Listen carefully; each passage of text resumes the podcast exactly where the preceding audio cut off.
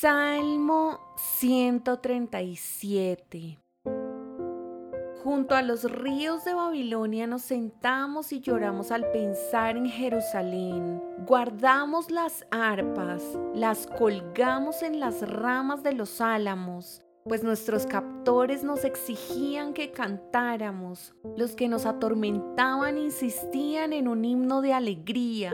Cántenos una de esas canciones acerca de Jerusalén. Pero ¿cómo podemos entonar las canciones del Señor mientras estamos en una tierra pagana? Si me olvido de ti, oh Jerusalén, que mi mano derecha se olvide de cómo tocar el arpa, que la lengua se me pegue al paladar si dejo de recordarte, si no hago de Jerusalén mi mayor alegría. Oh Señor, Recuerda lo que hicieron los edomitas el día en que los ejércitos de Babilonia tomaron a Jerusalén. Destruyanla, gritaron. Allánenla hasta reducirla a escombros. Oh Babilonia, serás destruida.